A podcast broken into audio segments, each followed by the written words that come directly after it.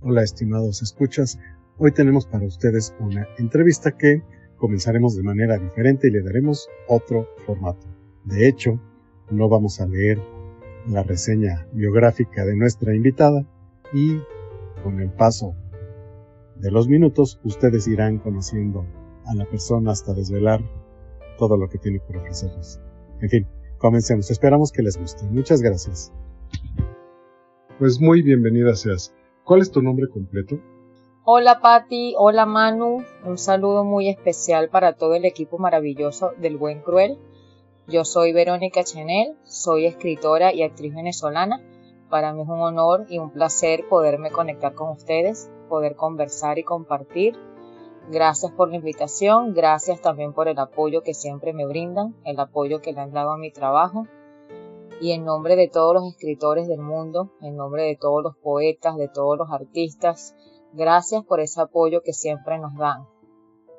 En este espacio literario donde se abordan todos los géneros y siempre se le rinde ese homenaje, ese tributo a los escritores del mundo entero.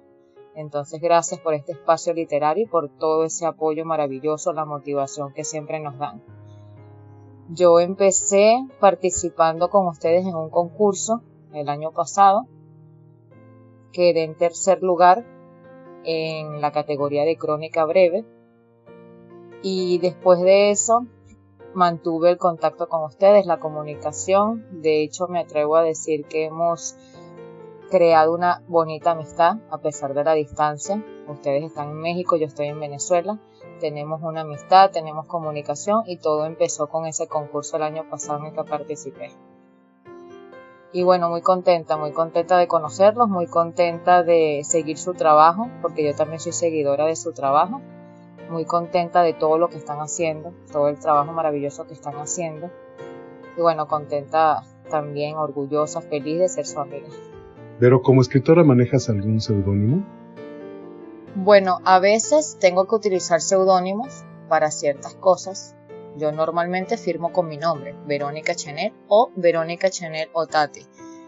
Pero a veces se solicita un seudónimo, yo utilizo Chenot, que es la mezcla de mis dos apellidos, Chenet Tati, Chenot, o la Dama de Rosa, porque me gusta mucho el color rosado.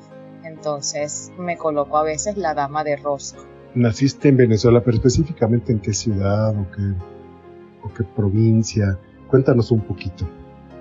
Bueno, como ya les comenté, yo soy de Venezuela. Yo nací aquí en Venezuela. Mis padres tienen familia europea, pero sin embargo ellos nacieron aquí, yo nací aquí, siempre he vivido aquí en Venezuela, específicamente en la ciudad de Caracas. Yo soy de Caracas, Venezuela. Pero ¿y tu estado civil? Yo estoy casada. Yo estoy casada, tengo cuatro hijos, dos varones, dos hembras. Actualmente estoy embarazada. Estoy esperando otra niña para dar un total de cinco, dos varones y tres hembras. Muy bien, Vero, muchas felicidades por este nuevo embarazo. Qué gran noticia nos acabas de dar, muchas gracias por compartirlo. Eh, bueno, yo te solicité esta oportunidad de hablar, pues siento que tienes mucho por decir mucho que contarnos, como es muy notorio, y nos interesa conocer a la escritora, a la artista, a la poeta, pero también conocer al ser humano que eres. ¿Y tú qué estudiaste, Vero? ¿Estudiaste letras o tienes alguna otra profesión? ¿Hasta qué grado llegaste? Con respecto a mis estudios, yo estuve estudiando en la Universidad Artes Escénicas. Lamentablemente no pude culminar mi carrera por la situación del país. Todos saben o mejor dicho, todos sabemos que Venezuela está atravesando una situación muy difícil, una crisis. No es secreto para nadie, no es algo nuevo, no es algo reciente, es algo que ya tiene muchos años, ya tenemos años en esta crisis. Yo me vi obligada a retirarme de la universidad, tuve que abandonar mi carrera, me dolió mucho, me costó mucho. Si es por mí no lo hubiese hecho, si es por mí, yo hubiese seguido estudiando y hubiese obtenido mi título, me hubiese graduado. Lamentablemente no se pudo. Sin embargo, a mí me iba muy bien. Yo tenía mis materias perfectas, yo tenía mis calificaciones altas, yo participaba en todo, dentro de la universidad. Muchos profesores me tomaron cariño precisamente porque veían mi interés, veían mi motivación, mi entusiasmo. Y bueno, hoy en día yo sigo en contacto con esos profesores. Quedó el cariño, quedó la amistad, quedó la confianza. Ellos aún me escriben, estamos en contacto, ellos aún están pendientes de mí, de mi trabajo, me apoyan. Ellos incluso me incentivan a que retome la carrera, cuando pueda que retome la carrera en la universidad, que termine lo que ya empecé porque me iba muy bien. También estuve en la universidad estudiando comunicación social. La comunicación social es otra carrera que me encanta.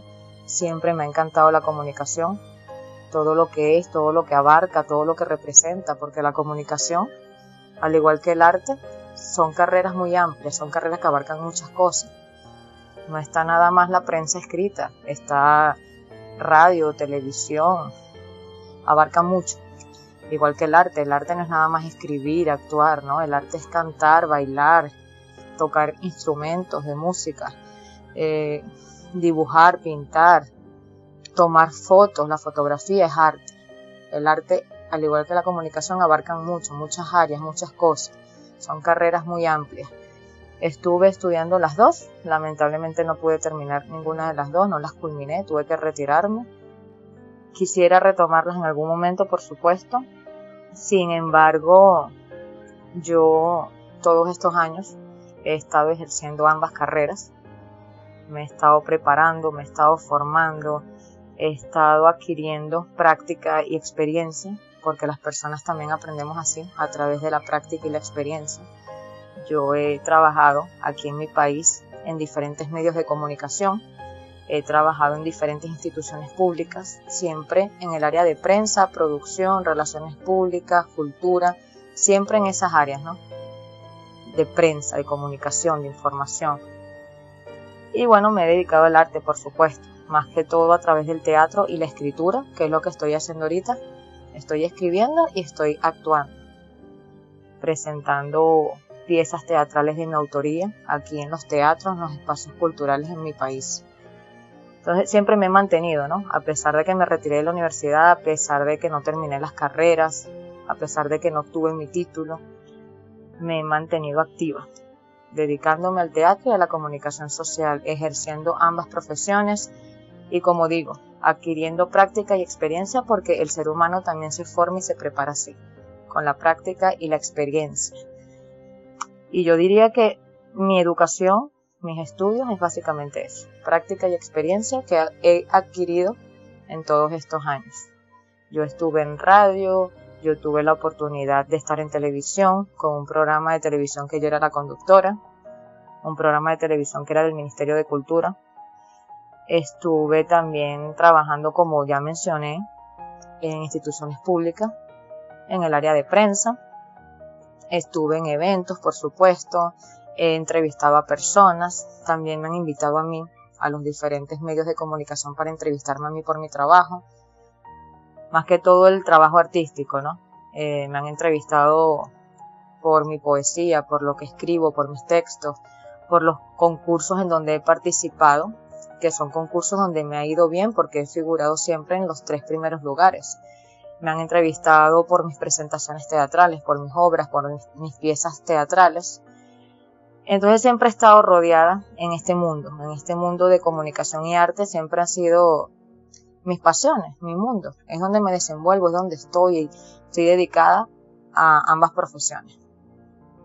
Y ha sido así, ha sido con experiencia, con práctica, trabajando, creciendo personal y profesionalmente. Por supuesto quisiera retomar mis carreras, por supuesto quiero seguir creciendo, quiero seguir eh, adquiriendo más experiencia, haciendo más cosas, expandiéndome, abarcando otras áreas donde todavía no he estado. Eh, tengo muchos proyectos, tengo muchos proyectos, muchos planes y quisiera, por supuesto, concretar esos proyectos, llevarlos a cabo, realizarlos. Como ya mencioné, creciendo y, seguir preparándome y seguir formándome y no quedarme nada más en un área de la comunicación o en un área del arte, sino que expandirme, expandirme y abarcar muchas áreas y hacer muchas cosas. Artísticamente, yo siempre he escrito A mí me encanta escribir, siempre me ha encantado escribir. Siempre he tenido esa pasión, ese gusto por la escritura, solo que yo escribía para mí, solamente para mí, únicamente para mí. Yo escribía y esos textos yo no los compartía, yo no se los leía a otras personas, yo no se los pasaba a otras personas para que lo leyeran. Eran cosas que yo escribía y guardaba. Las iba guardando, las iba almacenando, yo no hacía nada con eso. Era una forma simplemente de desahogarme, de drenar, era una forma de mantener viva esa pasión por la escritura. Pero como ya mencioné, era algo que yo guardaba, almacenaba y no compartía con nadie. Sentía pena, no sé, me daba pena leérselo a otra persona o pasárselo a otra persona y que esa persona lo leyera, me daba mucha pena. El teatro sí, yo siempre me he mantenido activa en el teatro. Aquí en mi país me he presentado mucho, en muchos actos importantes, eventos importantes, me he presentado en teatros muy importantes aquí en mi país, me he presentado en espacios culturales, incluso en la calle, en las plazas, en los espacios abiertos, me he presentado muchas veces, principalmente con un monólogo que yo escribí sobre la heroína ecuatoriana Manuela Sáenz. Ese monólogo lo escribí hace muchos años. Esa obra la he presentado muchas veces, incluso aún actualmente, ahorita, en la actualidad, yo presento todavía esa obra porque la gente la pide, la solicita. Es una obra que la gente busca mucho ha sido muy llamativa, ha sido del interés de la gente. Manuela Sáenz, como ya mencioné, era una heroína ecuatoriana. Ella fue compañera de Bolívar, el Libertador. Eh, compañera amorosa, sentimental y también compañera de luchas, porque ella estuvo siempre con él, lo acompañó en todo, lo apoyó en todo.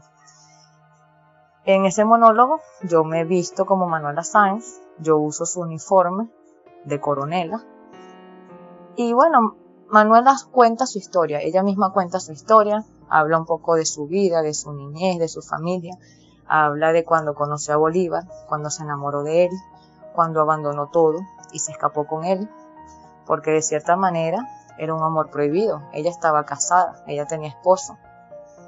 Claro, fue un matrimonio a la fuerza, fue algo arreglado, fue algo que, que se le impuso a Manuela.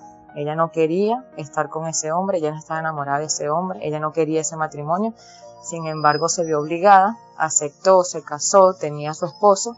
Al conocer a Bolívar, ella lo abandona, es decir, abandona a su esposo, se va con Bolívar. Ella misma habla de las cartas que ellos enviaban, unas cartas hermosas.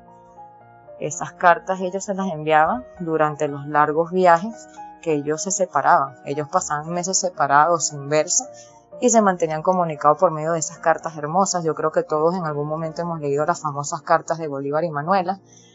Entonces mi monólogo es eso, Manuela contando su historia con Bolívar, los momentos que vivieron juntos, cuando ella le salvó la vida, porque ella le salvó la vida en dos oportunidades. Y ese monólogo de verdad que ha sido muy llamativo, muy atractivo, ha sido del interés del público. Tengo años presentándolo, todavía me lo piden, todavía lo presento. Hace unos años yo empecé a sufrir de ansiedad. Yo sufro de ansiedad, sufro de depresión, ataques de pánico. Es algo que, bueno, tú lo conoces, Manu, porque ya tú y yo hemos hablado de esto, yo lo he compartido contigo, tú me has escuchado mucho, me has apoyado, me has dado consejos. Es algo que, que bueno, que mucha gente está padeciendo. Y más que todo después de la pandemia. Después de la pandemia, eso de la ansiedad, depresión, ataques de pánico se desató. Hay mucha gente sufriendo de eso, mucha gente padeciendo de eso. Y creo que siempre, siempre han habido muchos casos, pero después de la pandemia aumentaron esos casos. Me gustaría invitarte a hacer una dinámica de palabras que iré mencionando y tú solamente responderás con un sí o con un no sin más explicación. ¿Estás de acuerdo, Vero? Sí, estoy de acuerdo. Listo, entonces vamos con la primera y la primera sería corajuda. Sí. Bailadora. Sí. ¿Seria? A veces, cuando tengo que serlo. Depende de las personas, depende del lugar, depende de la situación. Pero yo me considero muy alegre y muy sociable. ¿Ese fue un sí o fue un no? Fue un más o menos. más o menos. A veces. Ok, esa no se valía, pero bueno. A ver, ¿Enamorada? Sí. ¿Religiosa? Sí. ¿Estudiosa? Sí. Eh, ¿Comelona? Parece que con el embarazo ya no sé la respuesta. Sí, sí. Siempre, aunque no esté embarazada. Porque hasta cuando no estoy embarazada me gusta comer mucho. Mucho, mucho. Yo como mucho. No se me nota, pero sí. ¿Lectora? Sí, aunque últimamente no. Últimamente es más lo que escribo que lo que leo. Me enfoco más en escribir que en leer y también por cuestiones de tiempo. Como tengo cuatro niños, estoy embarazada, los niños están pequeños, está el tema de la casa, que yo soy la que estoy aquí, tengo que limpiar, cocinar, buscar a los niños en el colegio, las tareas, los trabajos, los exámenes, las exposiciones.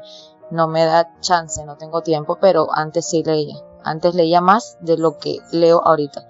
Ahorita es más lo que escribo que lo que leo. ¿Intelectual? No tanto.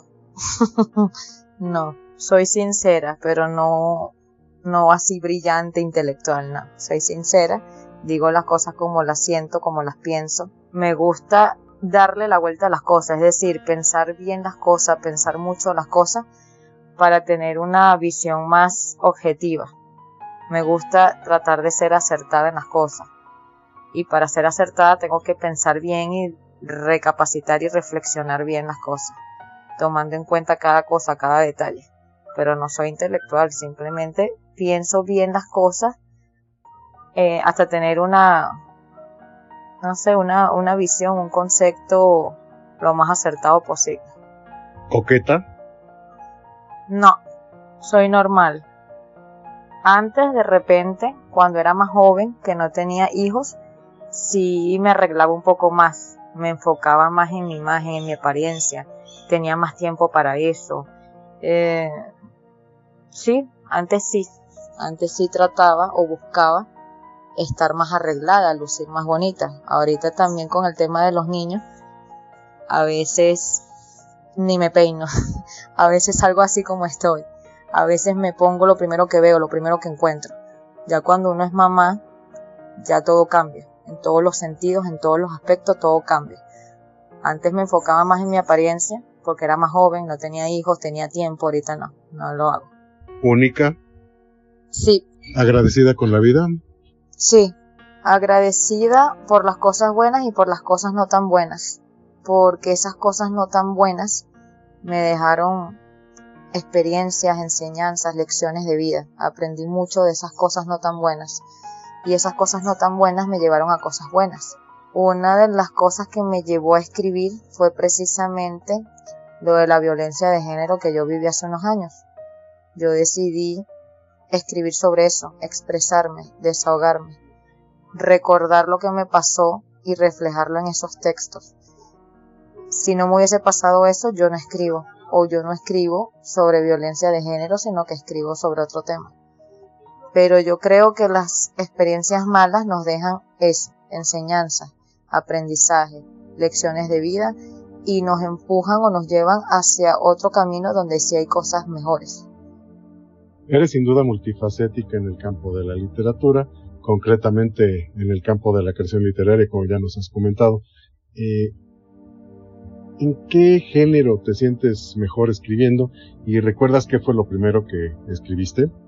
Yo empecé con la poesía y creo que por eso me siento más segura y más confiada al momento de escribir poesía. Quizás cuando escribo otro género tengo más dudas, más incertidumbres, me siento más insegura, porque no tengo tanta práctica y experiencia con otro género como con la poesía. No recuerdo cuál fue exactamente el primer poema que escribí, pero hay uno de los primeros que me gustó mucho, se llama En la Eternidad. Bueno, me gustó y todavía me gusta. Se llama En la Eternidad, que habla del amor después de la muerte ese amor que queda incluso cuando la persona muere, cuando el amor de tu vida, de tu pareja muere. Muy interesante ver, oye, ¿tienes a la mano ahí algo que nos puedas leer de lo, de lo tuyo, de lo que más te guste para aquí, para nuestro público, para que conozcan un poco de lo que tú escribes que es tan bello? Sí, aquí tengo a la mano varios de mis poemas son cortos, no sé si pueda compartir con ustedes varios. Como ya hice referencia al poema En la eternidad, lo acabo de mencionar, creo que voy a empezar con ese. y dice así. Manos sudorosas que temblaban, ojos empañados que buscaban consuelo, lágrimas que se desprendían de mis ojos, tal como se desprendió mi mano sin vida mientras tú la sostenías. Ya yo no sentía dolor, pero tú sí, sentías el dolor de mi partida. Tu rostro que tanto amé fue lo último que vi. Mi alma se desprendió de mi cuerpo, ese que fue mi vehículo durante mis cortos 20 años de vida. Subí y me elevé, y estando arriba pude verte, cuidarte y acompañarte, riendo contigo y llorando junto a ti mientras secaba tus lágrimas y las mías. Siempre me recuerdas, aún a veces lloras por mí, pero lograste salir adelante, continuar tu vida y ser feliz. Estuve en tu boda, vi nacer a tu hija, ese pedacito de ti que lleva tu rostro, ese rostro que tanto amé y que al cerrar los ojos fue lo último que vi. Ese poema fue el que mencioné anteriormente en la eternidad, que habla del amor después de la muerte, ese amor que queda a pesar de la muerte, a pesar del tiempo, la distancia. Tengo por aquí otro corto que se llama Un tesoro llamado tiempo. Y dice así. Momentos que ahora solo son recuerdos. Si mi inmadura mentalidad de niña hubiese tenido algo de conciencia, hubiera disfrutado mucho más de cada uno de esos momentos. Nostalgia que me abraza, me recorre, empaña mis ojos y eriza mi piel ya arrugada por el tiempo. Pensé que esos momentos durarían para siempre. Qué errado pensamiento. Personas que ya no están, lugares a los que no volví. El tiempo pasa y no regresa, trae y lleva, no perdona. Simplemente no se detiene, mientras nosotros nos detenemos a recordar todos esos momentos que quedaron atrás. Pensamos en lo que hicimos, en lo que dejamos de hacer y en lo que pudimos haber hecho. Pero ya es tarde. Momentos que se vuelven inolvidables a pesar del tiempo, mientras otros son momentos que el tiempo olvidó. Momentos que no volverán, Ahora solo me queda revivirlos en mi mente. Aquí tengo vigilia. Vigilia le escribí una noche que tenía mucha ansiedad, no podía dormir, estaba nerviosa, asustada y escribí vigilia. Vigilia precisamente habla de eso, de la ansiedad. Este poema hace referencia a la ansiedad. Ya no sé si esto que siento es real o si es solo una trampa de mi mente para demostrarme su poder me pone a pensar, me pone a dudar y al final me enloquece. Apenas empieza la noche, comienzan a aparecer los demonios que no me dejan dormir. Largas noches, noches que se vuelven eternas, miedo infinito. En medio de la oscuridad, mis ojos están abiertos y mi mente está activa. Todos duermen menos yo. Temo, pero no sé a lo que le temo, y ya estoy cansada de vivir temerosa. Mi propia mente se burla de mí. Recuerden que la ansiedad, la depresión, los ataques de pánico son mentales, eso es algo psicológico. Por eso en este poema dedicado a la ansiedad yo hablo de la mente, ¿no? Me, me refiero a la mente, hago referencia a la mente, porque es mental, es psicológico. Pero muchas gracias, está muy, muy interesante, es muy poderoso todo lo que dices, la forma en que estructuras y pues es una, una gran historia. Eh, creo que, tienes material muchísimo que has trascendido y que yo te veo por acá y por allá en compilaciones, en antologías, ganando premios este, y conociéndote en muchos países. Yo te deseo mucho éxito, está padrísimo todo lo que, lo que escribes. Bueno, ver, ahora sigamos con una dinámica de preguntas rápidas en donde yo te voy a dar dos opciones y tú eliges una. Sin más comentarios, nada más una y así de lo que preguntas. ¿Te parece? La primera sería, ¿poesía o novela? Poesía. Eh, ¿García Márquez o Vargas Llosa? García Márquez. ¿Leer o escribir? Escribir. ¿Literatura contemporánea o los clásicos? Contemporánea. ¿Libre creación literaria o cuidar las formas al escribir? Libre. Pero me gustaría ahora, como última, última dinámica, las dinámicas las hacemos para hacer un poco más ágil y bonito y entretenida nuestra entrevista. Eh, me gustaría nada más que me dijeras del 1 al 10 un número y eso corresponde a una pregunta que yo te voy a hacer y a ver qué te parece. A ver qué número me qué número eliges, del 1 al 10. 7. Ah, mira, el 7 también es mi número de la suerte. Y la pregunta es, ¿cuál es tu principal inspiración y cómo te preparas antes de tomar asiento y escribir? ¿Tienes algún ritual, alguna costumbre? Al momento de escribir, yo no tengo un tema en particular, no tengo un tema en específico.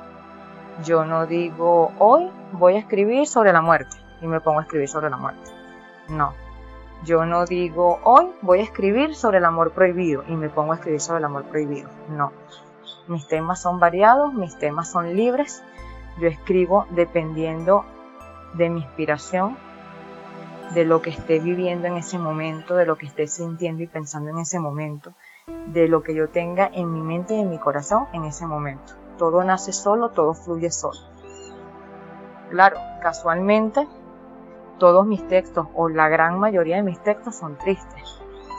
Son cosas tristes, temas tristes, pero ya esa es casualidad. No lo hago a propósito. Yo no pienso en, en escribir cosas tristes para que las personas se sientan tristes. No, sino que yo me enfoco en lo humano, en la realidad, en los sentimientos y en los pensamientos. Y lamentablemente Muchas veces las realidades son tristes. Las cosas que nos pasan son tristes, las cosas que sentimos son tristes. Entonces no lo hago a propósito, pero sí la mayoría de mis textos son tristes. Hablan de la nostalgia, hablan del desamor, hablan de la decepción, hablan de la muerte, hablan del maltrato, hablan de la ansiedad. Son cosas tristes, pero son cosas reales y por eso quizás mucha gente se siente identificada con los textos. Pero la verdad es que mis temas son libres y variados, yo no me enfoco en un tema en particular, simplemente depende, como ya comenté, de lo que yo sienta y piense en ese momento, de mi inspiración, de lo que yo pueda tener en ese momento, tanto en la mente como en el corazón. Y cuando voy escribiendo simplemente va saliendo, fluyendo, todo va fluyendo. Claro, me ha pasado que en un mismo día yo escribo muchas cosas, muchos textos, muchos poemas. Yo tengo poemas míos que todos los escribí el mismo día. Pero también me ha pasado que me siento bloqueada, me siento con la mente vacía, me siento con la mente en blanco y no me sale nada y paso muchos días sin escribir. Claro que sí, me ha pasado mucho que dejo de escribir y paso muchos días sin escribir. Entonces eso depende de la inspiración, depende de, muchas cosas. No tengo un día en específico para escribir, no tengo una hora en específico, un momento exacto, no. Cuando me llega un pensamiento a la mente, una idea a la mente, yo busco escribirla, busco desarrollarla, busco dejarla plasmada, porque me ha pasado mucho que me llegan ideas a la mente, no las escribo al momento y cuando las voy a escribir resulta que se me olvidó, no me acuerdo de nada. Entonces ya perdí la idea. Perdí la idea porque no la escribí el momento, dejé pasar el tiempo. O sí me acuerdo, pero me acuerdo de una manera distorsionada, me acuerdo de ciertas cosas. Entonces cuando lo voy a escribir no me queda igual a como lo pensé, porque me acuerdo de ciertas cosas y ya no es lo mismo, ya se pierde la esencia de la idea original. Yo diría que yo escribo cualquier tema, tema libre, tema variado, cualquier momento, cualquier horario. Lo importante es estar inspirado.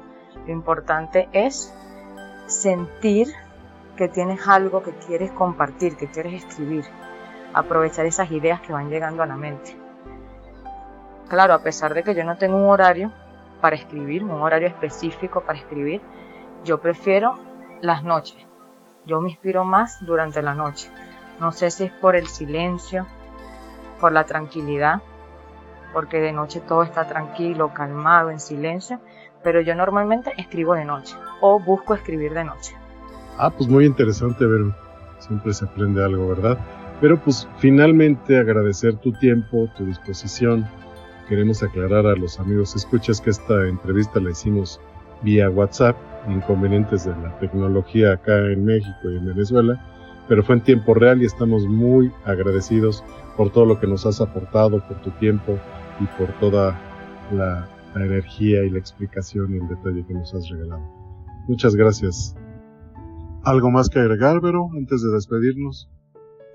Para que conozcan un poco más de mi trabajo, yo pertenezco a varios grupos y movimientos internacionales de poetas y escritores. Son grupos que hacen vida en Internet, en las redes sociales, principalmente en Facebook. En esos grupos hay personas de todos los países, poetas y escritores de todos los países del mundo. Estuve participando en el concurso internacional de poesía por la paz organizado por IFLAG World, que es una organización que busca la paz a través de la literatura, el arte y la cultura. Yo obtuve el segundo lugar en este concurso de poesía por la paz. Luego se me otorgó el premio Péndola Dorada. Ambas cosas fueron el año pasado, año 2022. Este año empecé muy bien el año con el concurso que ustedes organizaron, El Buen Cruel, el primer concurso eh, literario internacional. Yo quedé en tercer lugar en la categoría crónica breve. Luego participé en una convocatoria en España. Eso fue en mayo. Era un concurso de relatos por el Día de la Madre. Lo organizó Palabriando de España obtuve el tercer lugar en este concurso de relatos por el Día de la Madre y actualmente resulté ganadora en el primer concurso de derechos humanos internacionales. Resulté ganadora, obtuve el primer lugar en la categoría de poesía. Eh, mi trabajo ha sido publicado en varios blogs, redes sociales, revistas digitales y antologías, tanto aquí en mi país, en Venezuela, como afuera en otros países principalmente México. Yo he tenido mucho apoyo de México. Casi todas mis publicaciones la han hecho allá en México. Revistas digitales de allá, antologías de allá, eh, redes sociales de organizaciones, grupos, movimientos de allá de México. Claro, me han publicado también en Argentina, Perú, Colombia, pero principalmente la mayoría de mis publicaciones han sido con México, en antologías, libros, revistas, redes sociales, todo. Entonces ese ha sido un poco mi trabajo a nivel literario. Ese trabajo empezó el año pasado y aún hoy me encuentro activa y publicando mi trabajo en todas partes, aquí, afuera, en, este país, en otros países, y escribiendo mucho y compartiendo lo que escribo y participando en convocatorias, participando en concursos. Gracias a Dios en los concursos que he participado siempre figuro en los primeros tres lugares. Las convocatorias que he participado para publicar mi texto, mis textos siempre son seleccionados. Y bueno, a seguir escribiendo y a seguir haciendo arte, cultura, literatura, todo esto que me gusta. Quiero agradecer al equipo del Buen Cruel por esta entrevista. Gracias por la invitación. Me siento muy contenta, muy orgullosa, encantada de haber conversado con ustedes, de haber compartido con ustedes. Siempre es un honor, siempre es un placer. Gracias por el apoyo que siempre me dan desde el principio. Siempre han estado pendientes de mí, de mi trabajo. Gracias por ese apoyo. Gracias por compartir mi trabajo a través de este espacio, que es un espacio maravilloso de literatura, un espacio que ustedes han creado y que han mantenido vivo y activo con mucho trabajo, con mucha dedicación, con mucho compromiso, con mucho amor, para rendir homenaje a los escritores del mundo, para abordar y dar a conocer los diferentes géneros literarios, todo este mundo maravilloso de la literatura. Ustedes lo mantienen vivo y lo dan a conocer a través de este espacio. Gracias por este espacio y por el apoyo. En nombre de todos los escritores del mundo, gracias por ese apoyo y por esta ventanita, por este espacio que se llama El Buen Cruel, siempre culturizando a las personas, siempre mostrando lo que es cultura, arte y literatura a través de este espacio. Abrazos y muchas bendiciones desde Venezuela. Los agradecidos somos nosotros, Vero. Muchísimas gracias, muchas felicidades, que sigan los éxitos y feliz vida para el nuevo bebé.